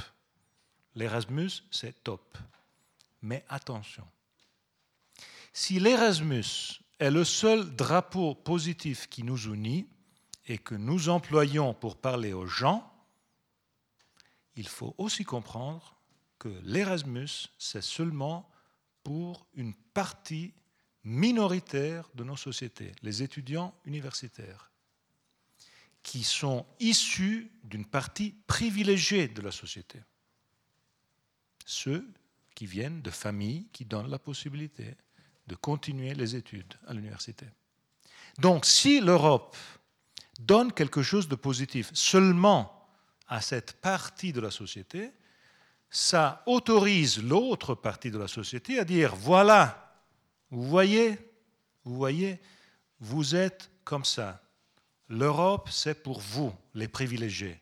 C'est pas pour nous, les gens que chaque matin on prend notre train, on fait du pendolarisme et tout ça. L'Europe, c'est pour vous, ceux qui parlent trois langues. C'est pas bon pour la Suisse parce que vous parlez tous trois langues. Mais si je pense à, ce que je vois en Italie, en France, en Espagne, euh, l'Europe, c'est bien pour vous, vous qui vous êtes cosmopolite, vous parlez trois langues, vous êtes ouvert. C'est exactement ce qui s'est passé aux États-Unis c'est facile, hein. on prend la carte géographique et vous voyez les deux côtes qui ont voté démocrate et tout l'intérieur qui a voté. Et si vous prenez la carte géographique du Royaume-Uni pour le vote du Brexit, c'est incroyable. Toutes les villes, et surtout les grandes villes, toutes pour le Remain. Tout le countryside, toute la campagne, toutes pour le Brexit. Il est clair que ce, cet aspect est clivant. Mais alors le point, je reviens à la question de l'école. Moi je pense qu'il faut faire un travail pour faire en sorte que l'Europe part à tous les citoyens, non seulement à ceux qui ont un privilège, le privilège d'être de famille qui leur donne cette éducation. Et comment faire ça? L'école. Moi je plaide pour un Erasmus qui se fasse pour tous, pas seulement pour quelques-uns, pour tous à 16 ans, avec de l'argent que l'Europe soit en condition de mettre pour faire en sorte que les jeunes Européens, tous, vous voyez, maintenant c'est la période mai-juin dans laquelle les familles françaises, italiennes, qui ont de l'argent, discutent d'où envoyer leurs enfants de 15 ans, 14 ans, 16 ans, dans quel collège d'Oxford ou Cambridge ou autour d'Oxford ou à Malte euh, pendant le mois de juillet pour 10 jours pour apprendre l'anglais. Tous ceux qui ont les moyens font ça. À la fin, ils réalisent que c'est stupide, parce qu'ils envoient leurs enfants italiens passer dix jours avec d'autres Italiens et parler tous italien entre eux en dépensant un tas d'argent. Mais imaginez-vous ce que ça veut dire. Ça voudrait dire, si l'Europe mettait de l'argent pour que toutes les familles, celles qui n'ont pas le moyen de le faire, soient en condition de faire faire à leurs enfants trois mois, quatre mois, dans un autre pays, une autre langue, une autre gastronomie, une autre culture, à la fin de comprendre, je le dis comme je le pense, que vivre à Pise ou vivre à Besançon, c'est exactement pour nous la même chose. You feel at home at Besançon as at Pise. C'est ce que je suis en train de, faire avec mes enfants, qui sont en train de comprendre que... Et en plus, aujourd'hui, c'est même différent de ce que c'était dans le passé. Moi, j'ai vécu à Strasbourg dans les années 70. Bon, c'était différent. On partait au mois de septembre avec la voiture, on partait de Pise. Euh, il y avait, je, me rappelle toujours, les conflits entre mes parents parce que euh, il fallait euh, que une grande partie de la voiture soit libre pour être complètement bourré de pâtes parce que euh, les pâtes françaises étaient dégoûtantes. Franchement, il n'y trouvait pas de pâtes, donc il fallait absolument. Et on rentrait au mois de mai. Et moi, mes, mes, amis de l'école, je les, je les saluais au mois de septembre, je les revoyais au mois de juin. Euh, il y avait, je suis supporter d'une équipe italienne qui est l'AC Milan, et on avait euh, l'abonnement à un journal qui arrivait deux jours après, par poste, par la poste.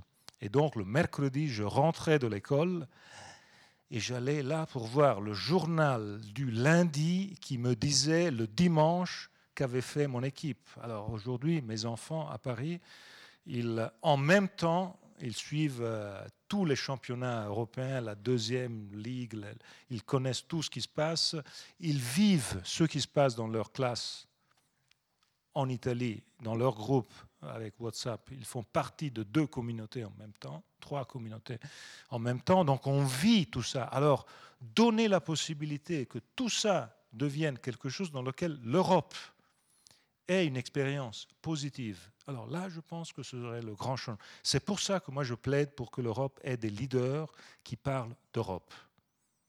Le grand problème de l'Europe aujourd'hui, c'est que l'Europe est faite... Qui, est-ce qui parle officiellement pour l'Europe? Normalement, vous avez deux catégories de personnes. Ceux qui parlent pour l'Europe sont les bureaucrates européens. Normalement, ce n'est pas, disons, la chose plus ravissante.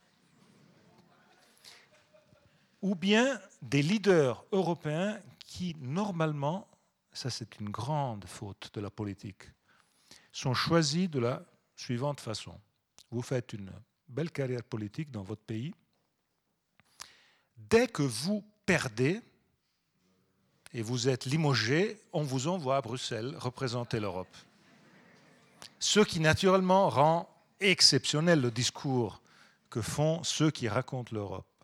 Comme vous voyez, on a fait tout pour rendre l'Europe avec peu d'empathie, avec peu d'intérêt, peu de passion, froide. Et j'espère que tout ce qui est en train de se passer, c'est pour ça que le récit, vous parliez en fait, les symboles sont importants. Et le récit, je pense, est très important, le récit lié naturellement aux choses à faire. Autre question Pendant que j'arrive vers monsieur, j'ai une petite question. Tout à l'heure, vous avez mis en avant les valeurs propres à l'Europe, en tout cas quand elles sont ensemble, euh, c'est-à-dire une ouverture, on est tourné vers l'exportation et l'environnement. Et moi, j'aimerais vous entendre sur des questions d'économie locale aussi, parce que on se rend compte que l'économie globalisée, mondialisée, a un impact important sur le climat. Et je pense que là, il y a, une sacrée carte à jouer aussi.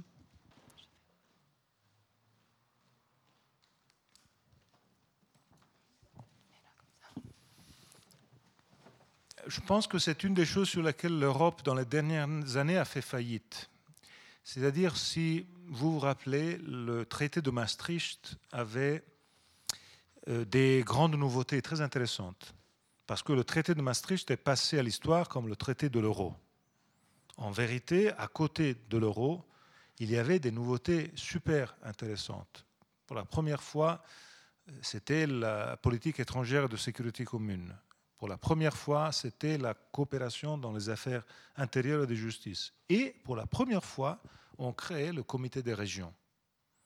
Donc on disait, et je pense que c'était très intelligent, on disait l'Europe, ce n'est pas seulement la capitale européenne. L'Europe, ce n'est pas les capitales nationales. L'Europe, c'est les villes, même les petites villes. Il y a eu toute la saison des fonds structurels. On a oublié tout ça et on a gaspillé tout ça. Le, le comité des régions aujourd'hui est, une institution européenne avec peu de pouvoir peu de force de représentativité.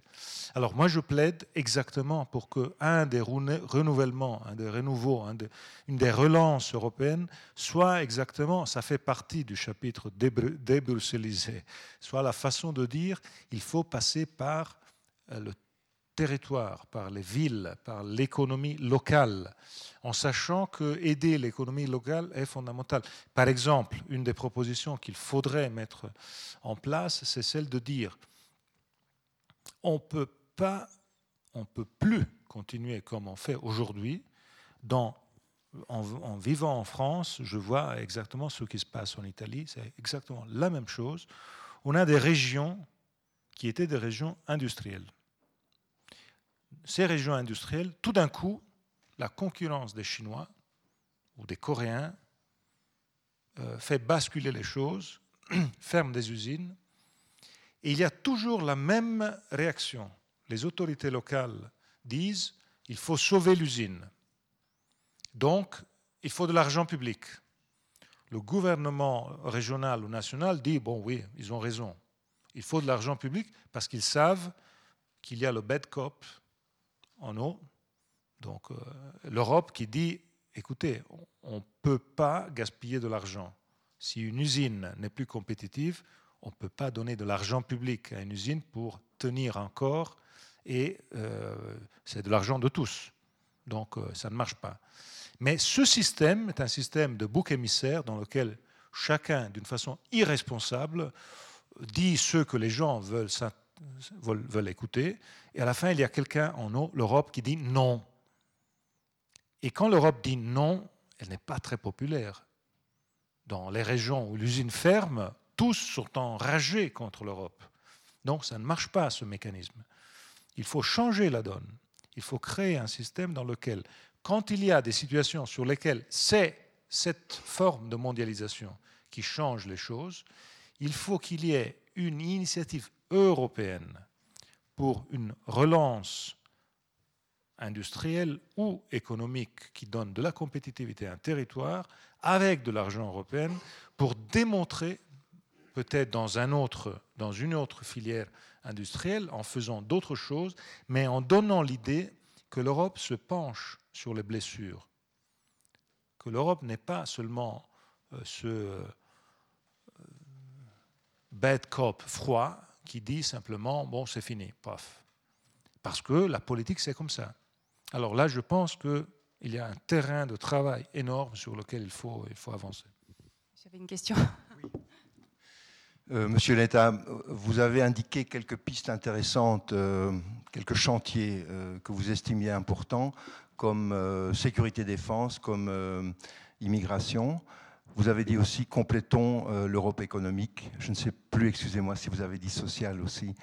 mais en tout cas, il y a une autre chose à laquelle j'ai pensé quand vous citiez ces, chantiers, c'est l'Europe fiscale, l'harmonisation fiscale, est-ce que c'est normal Est-ce que ça fait preuve des valeurs que, vous avez mises en avant, c'est-à-dire responsabilité et solidarité, de voir les pays européens actuels continuer à se faire une concurrence fiscale acharnée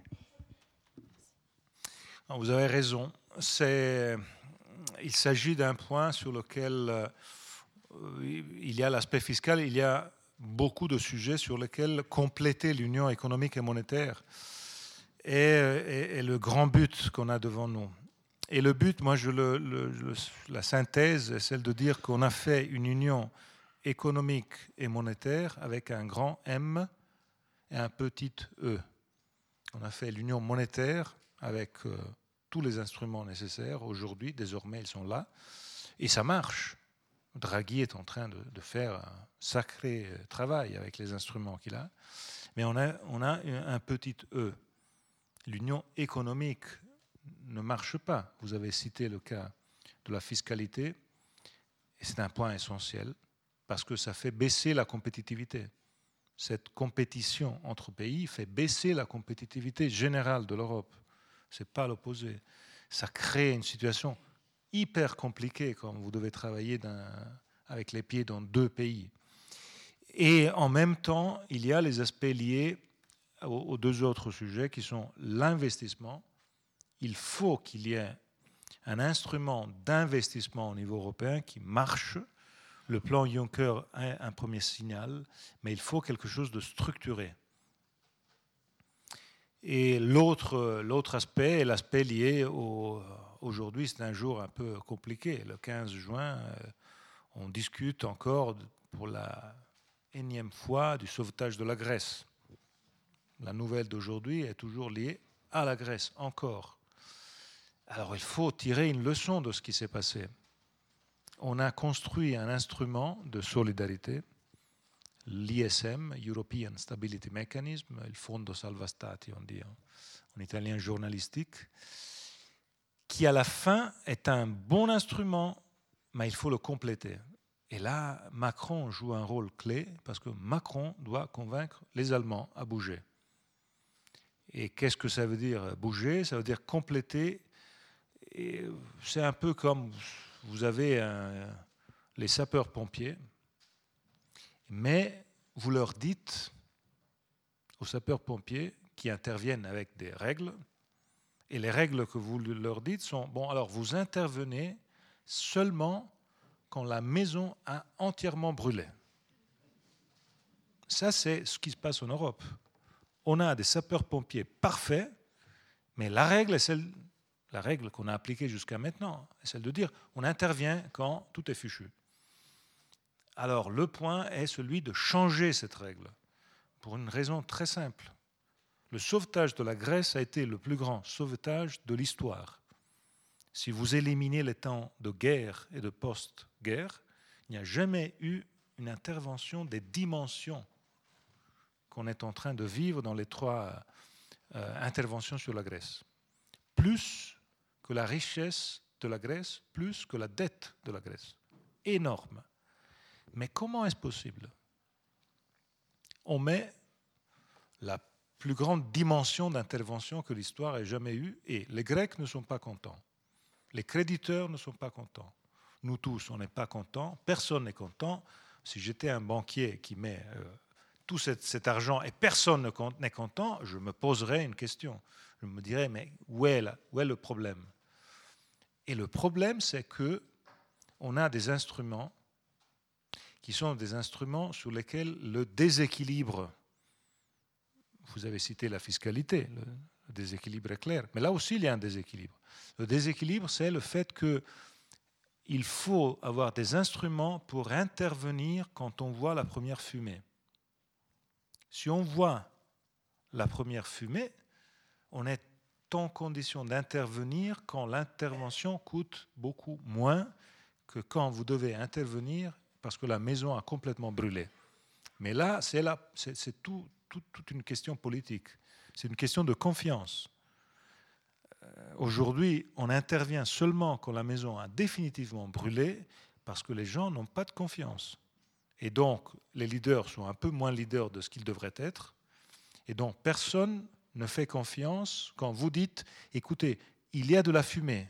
Je vous dis, si on met aujourd'hui X, on évite le désastre et on évite de payer après dix fois plus.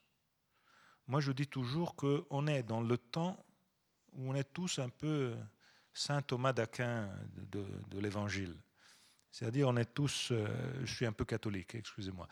Euh, on est tous on a tous besoin, l'apôtre Saint Thomas, pardon, on a tous besoin de mettre la main dans la blessure du Christ pour dire euh, oui, c'est lui. On ne fait pas confiance au fait que quelqu'un de, compétent nous dit c'est lui. Non, je dois mettre la main. Non, je suis Saint Thomas, l'apôtre, qui, qui, met la main et donc euh, il est sûr ce manque de confiance est terrible parce que la vie avance et nos sociétés avancent s'il y a de la confiance. Si la confiance n'est pas là, bon, on peut intervenir seulement quand la maison a brûlé et ça coûte dix fois plus cher et ça ne marche pas. Donc euh, ce complexe d'intervention avec l'harmonisation fiscale et tout le reste sont absolument nécessaires. Il y a un très beau livre de Michele Marzano sur la, baisse de, la perte de confiance et ses conséquences. Une question ici? Monsieur l'État, merci déjà pour... Euh, on s'est élevé dans des valeurs euh, différentes, donc j'ai une vision différente euh, aujourd'hui de l'Europe vis-à-vis du reste du monde. En fait, j'ai deux points que je voulais aborder avec vous. Le premier est très important, le deuxième un peu moins. Le premier, le plus important, c'est que je suis aussi un supporter de l'AC Milan. Donc ça, c'est déjà le point en commun. Voilà. Le deuxième, moins important, vous avez souvent parlé d'Europe peu d'Union européenne. Je ne suis pas sûr de saisir la nuance. Et dans ce contexte-là, euh, la Suisse fait partie de l'Europe, mais pas de l'Union européenne. Et, j'aurais voulu vous entendre sur, euh, euh, ce phénomène. Bien joué, ça c'est bien dit. Parce qu'à la fin, moi je pense que l'Union européenne est un aspect institutionnel de quelque chose de plus grand qui est l'Europe. Mais ce qui nous unit, ce n'est pas ces institutions, les directives, tout ça, mais c'est tout ce que j'ai cherché à vous dire. Et dans tout ça, dans ces valeurs, euh, sans la Suisse, ce ne serait pas l'Europe à la fin. Et je pense que la Suisse se reconnaît dans ce set de valeurs, avec sa spécificité, son originalité et son identité, qui est naturellement unique. Mais dans le monde entier, il y a une possibilité de coexistence de ces deux différentes façons de faire Europe, qui est, je pense, quelque chose de positif. Il faut y travailler dessus. Je sais très bien qu'il n'y a aujourd'hui pas de possibilité à moyen terme d'imaginer une évolution des relations du point de vue institutionnel. Mais à la fin, je pense que la Suisse est préoccupée de Trump comme l'Europe, l'Union européenne est préoccupée de Trump. Et j'ajoute, je pense que la Suisse est menacée par Trump, comme l'Union européenne est menacée par Trump. Et j'ai vu aussi le changement dans tout ça, et ça a même la leçon du Brexit a été utile pour nous tous. J'avais eu l'impression que le jour après le Brexit, du côté de l'Union européenne et du côté de la Suisse, on avait commencé à dire c'est bien. Il y a beaucoup de monde qui avait commencé à dire ça nous aide. En vérité, non, ça n'aide ni l'Union européenne ni la Suisse. Parce que le Brexit, cette idée de détricotage, moi je suis sûr que le Brexit va être un grand problème, un sacré problème. On on on qu'au début de la question, on n'est qu'au début. Et je pense à la fin que les Britanniques ont commencé à reporter la question, parce que c'est ça ce qui est en train de se passer, euh, les élections et tout ça, parce qu'ils continuent, non pas les Britanniques, la politique britannique. Ils continuent à tenir la question sur le niveau politique parce qu'ils comprennent très bien que arriver sur le niveau des dossiers et des questions techniques va rendre la chose incroyablement compliquée. Et donc ils sont en train de repousser le problème. Mais ils ont fait une erreur énorme. Et l'erreur énorme, de mon point de vue, je sais très bien que chacun d'entre vous peut, avoir une idée complètement différente de la mienne. Mais je vous dis la mienne. Dans le, dans le livre, euh, il y a un chapitre que vous pouvez trouver amusant. Euh, j'ai le titre de ce chapitre, j'ai mis Au référendum, je préfère la démocratie. Mais je commence le chapitre en disant Le référendum, ça marche seulement en Suisse. Et j'explique pourquoi. Parce qu'en Suisse, vous faites des référendums, et normalement, quand il y a un référendum, il y a trois passages du référendum. Qui propose Qu'est-ce qu'on propose Et quelles sont les conséquences du résultat? Chez vous, vous vous concentrez sur le deuxième point. Et c'est pour ça que ça marche dans le reste de notre continent, chaque référendum, le deuxième point est le moins important des trois. Euh, on discute et on se positionne sur qui a proposé le référendum et surtout quelles sont les conséquences. Si le gouvernement me propose un référendum et le gouvernement me dit si je suis battu, je démissionne, bon, c'est fini le référendum est fini du point de vue technique. Alors, je pense que sur ces sujets, sur ces sujets de démocratie, le référendum pour le Brexit a été le pire des choix.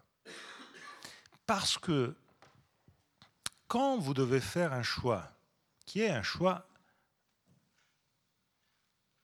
d'un siècle entier, si vous entrez ou sortez de l'Union européenne, c'est un choix, pas, ce n'est pas une chose dans laquelle dans cinq ans vous, vous revenez en arrière. C'est un choix sur lequel, si j'avais été dirigeant britannique, j'aurais dit la chose essentielle, c'est qu'on fasse un choix qui nous unit.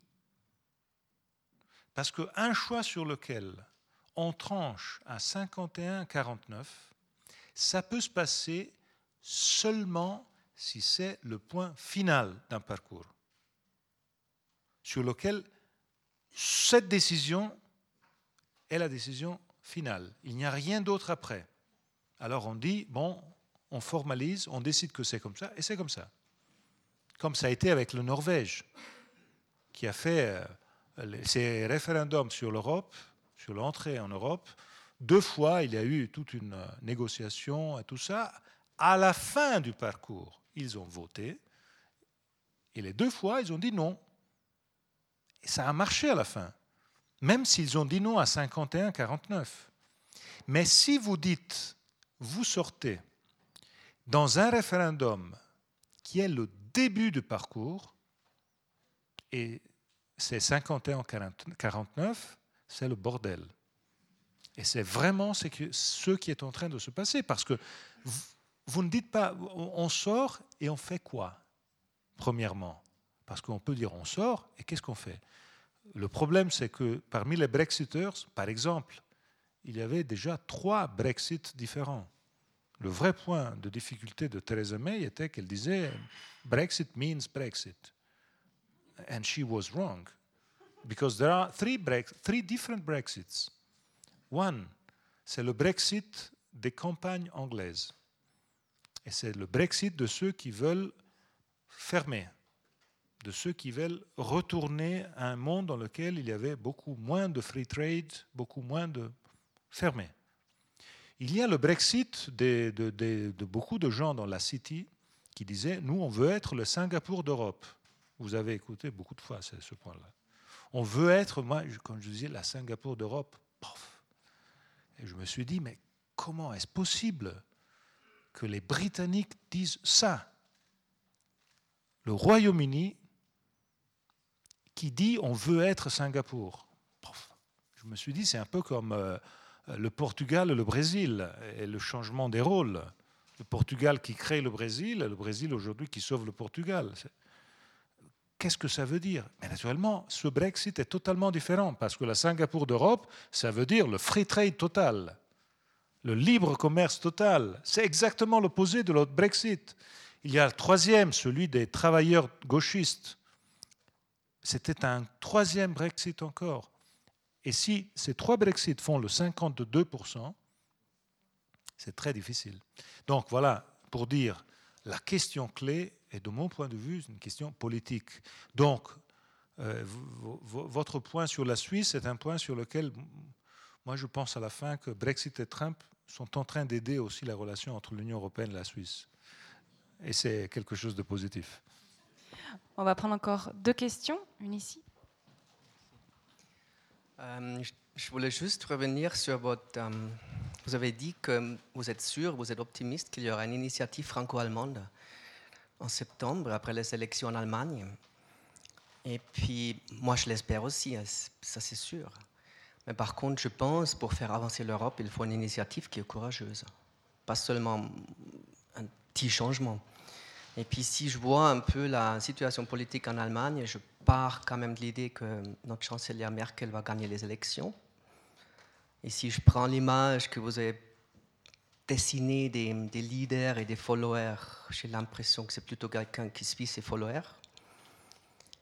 Et puis en plus, on a le doyen dans le, gouvernement allemand, le ministre Schäuble, qui, doit chicler si on veut avoir une initiative européenne. Donc je vois quelques points, points d'interrogation. Et c'est pour ça que je, voulais juste éclaircir un petit peu euh, Comment devrait être cette initiative et d'où vient votre optimisme Parce que j'ai vu que ces, élections-là en Allemagne sont en train de se préparer d'une façon qui me rend optimiste. Parce que j'ai jamais vu l'Allemagne dans une situation comme celle d'aujourd'hui. Aujourd'hui, il y a ce qu'on s'attendait il y a un an, la victoire, la montée de AFD, donc des anti-euros, ils ont viré sur l'anti-migrant et ils sont restés euh, à un niveau qui fait dire dans les sondages que peut-être ils vont entrer au Parlement, mais ils vont s'arrêter là. Première, première chose. Deuxième chose, en Allemagne, vous avez toujours eu une compétition entre les deux grands partis. Et vous avez toujours eu les deux leaders, candidats chanceliers des deux partis, qui étaient toujours en équilibre asymétrique. Quand l'un était très pro-européen, pro-européen, l'autre était beaucoup plus timide. C'était comme ça au temps de Kohl et Schröder. C'était comme ça de l'autre côté. Ça a été. Aujourd'hui, vous avez deux leaders, Merkel et Schulz, qui sont le couple un peu un couple un peu étrange, mais le couple le plus pro-européen que l'Allemagne ait jamais eu dans son histoire. Merkel aujourd'hui, je la connais depuis 20 ans. Je le dis euh, en sachant de, de quoi je parle. Merkel aujourd'hui est un leader européen. Ce n'était pas un leader européen il y a 10 ans. Encore moins il y a 20 ans. Aujourd'hui, c'est un leader européen. Quand elle a parlé à Trump de la façon dans laquelle elle a parlé à Trump, elle a représenté nous tous. Vous aussi, je pense. Elle a eu la force de le faire après être allée d'une façon très humble à Washington. On se rappelle euh, l'autre qui ne voulait même pas serrer la main. Et à la fin, ce qu'elle a dit, c'était très fort. Et je ne suis pas d'accord avec vous, si vous me permettez, sur la question follower. Parce que si elle avait dû suivre les followers, elle n'aurait pas fait ce qu'elle a fait sur les réfugiés. Sur les réfugiés, elle a fait un choix, elle a perdu beaucoup de votes, mais elle a fait un choix euh, dur, compliqué, difficile, qui n'était pas le choix que ses, ses électeurs s'attendaient, je pense. Donc à la fin, je pense que le, le, point que vous posez est un point réel, c'est le point clé, comment l'Allemagne va décider dans cette situation. Moi, je suis plutôt optimiste, exactement pour ce que je vous disais, Merkel, c'est comme ça. Schulz, bah, c'est facile de le dire. Schulz est le premier homme politique européen qui a une carrière politique européenne et qui investit tout son capital européen dans son propre pays. Dites-moi s'il y a quelqu'un d'autre que vous, avez. C'est la première fois que ça se passe comme ça. Vous avez cité Schäuble. Alors Schäuble est le problème. Je suis d'accord. C'est-à-dire que Schäuble était celui qui a euh, bloqué, retardé beaucoup des grands choix qu'on aurait dû faire. Quand la crise est arrivée en 2008, la crise est arrivée des États-Unis. Les États-Unis ont réagi avec les instruments qu'ils avaient et en neuf mois, paf, ils sont sortis de la crise. Nous, en Europe, on a mis cinq ans parce qu'on n'avait pas les instruments. On a eu gens comme Schäuble qui ont freiné. Et à la fin, on a pu avoir les instruments seulement en 2012 et incomplets. Je pense que un, ça a été un grand problème. Donc, euh, si on avait eu les instruments dès le début, rappelez-nous toujours une chose, je la, je la, trouve incroyable. Quand le premier pays européen a fait faillite, c'était l'Irlande, on était en 2009, on a été obligé d'appeler le Fonds monétaire international. L'Europe a dit, on ne sait pas quoi faire. Il faut appeler euh, le Fonds monétaire. Imaginez-vous euh, l'Alabama qui fait faillite et Washington qui dit bon, on appelle le Fonds monétaire international pour l'Alabama. L'Alabama, c'est ridicule tout ça. Ça pour dire où on en était. Aujourd'hui, on a fait des pas en avant, mais il faut absolument compléter, il faut éviter ces freins. C'est pour ça que la question que vous posez, le rôle de l'Allemagne est si important que ça. Moi, je pense que Macron est en condition aujourd'hui, avec le leadership qu'il a, de convaincre les Allemands. Parce que Macron est le leader français le plus puissant depuis Mitterrand.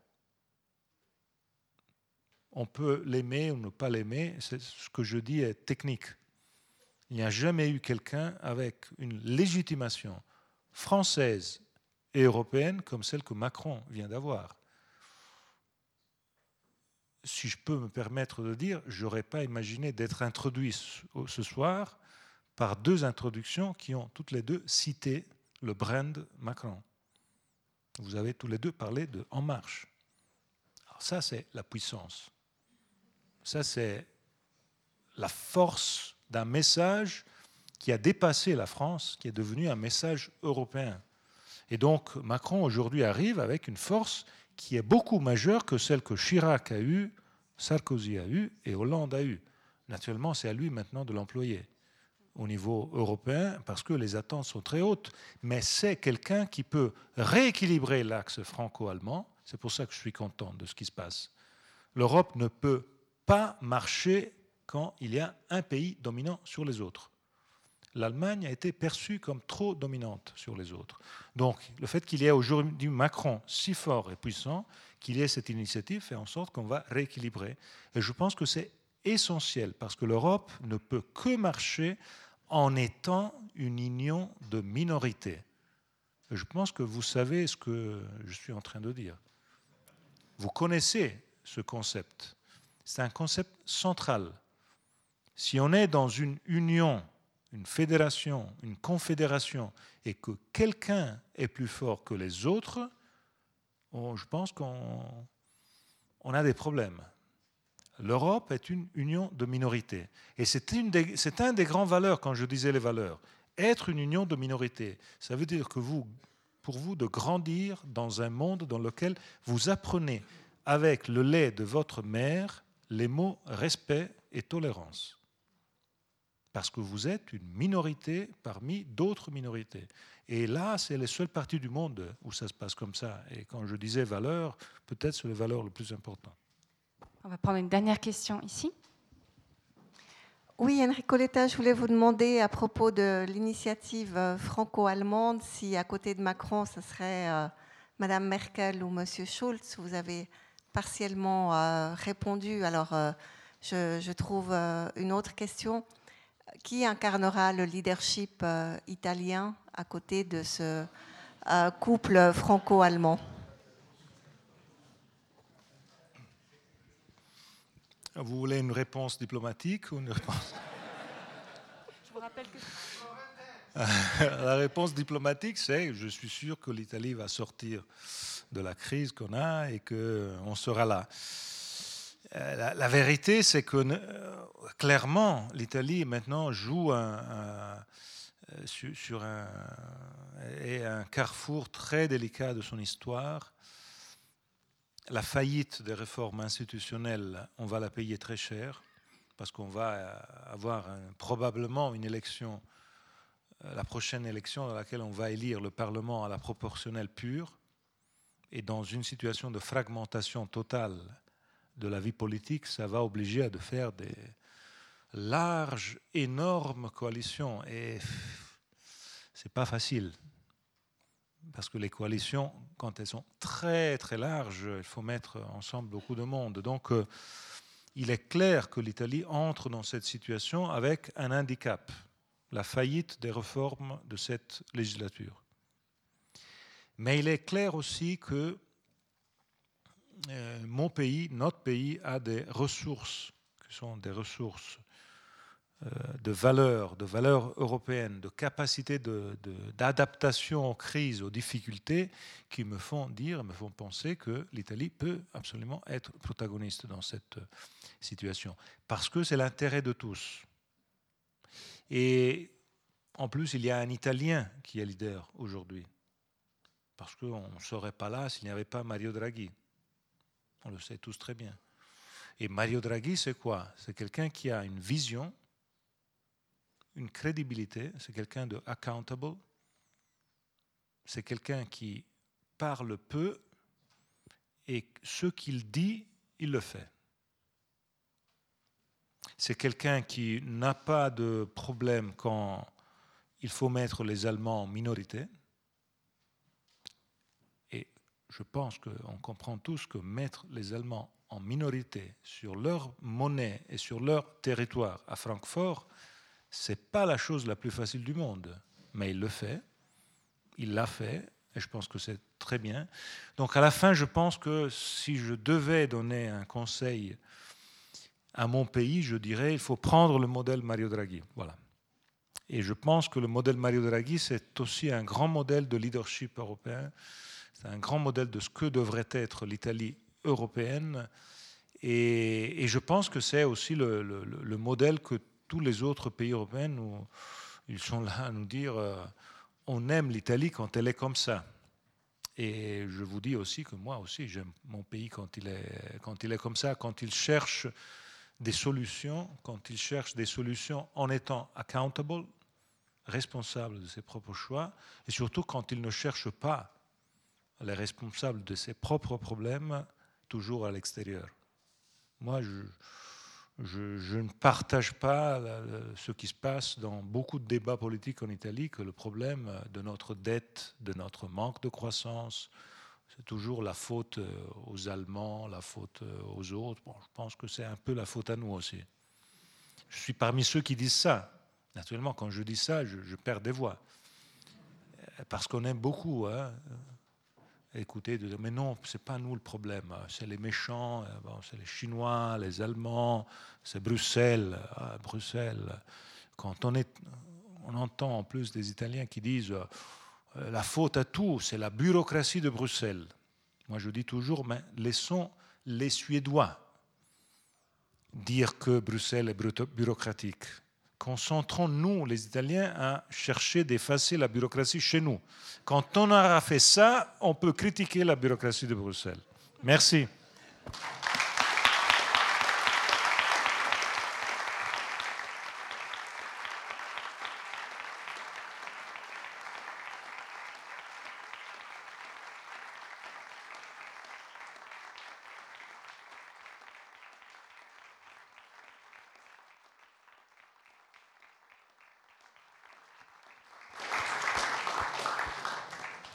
Merci beaucoup Enrico Letta. On aurait voulu vous entendre encore très longtemps, mais on ne va pas vous épuiser. Et puis surtout, je pense que c'est une réflexion à mener. J'ai un terme qui me revient parce que vous l'avez dit souvent et qu'on doit garder. Je lui ajouterai quelque chose.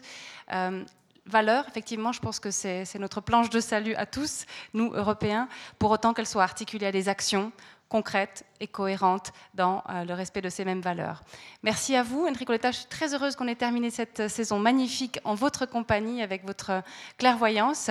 Et puis, ben, je vous remercie évidemment tous, à nouveau les auditeurs de ce soir, les auditeurs euh, fidèles, euh, d'être venus nous voir si souvent. Je vous souhaite à tous un excellent été. Si jamais vous ne voulez pas partir tout de suite, le bar est ouvert pour poursuivre les conversations. En tout cas, merci à tous et rendez-vous mardi 5 septembre. Au revoir.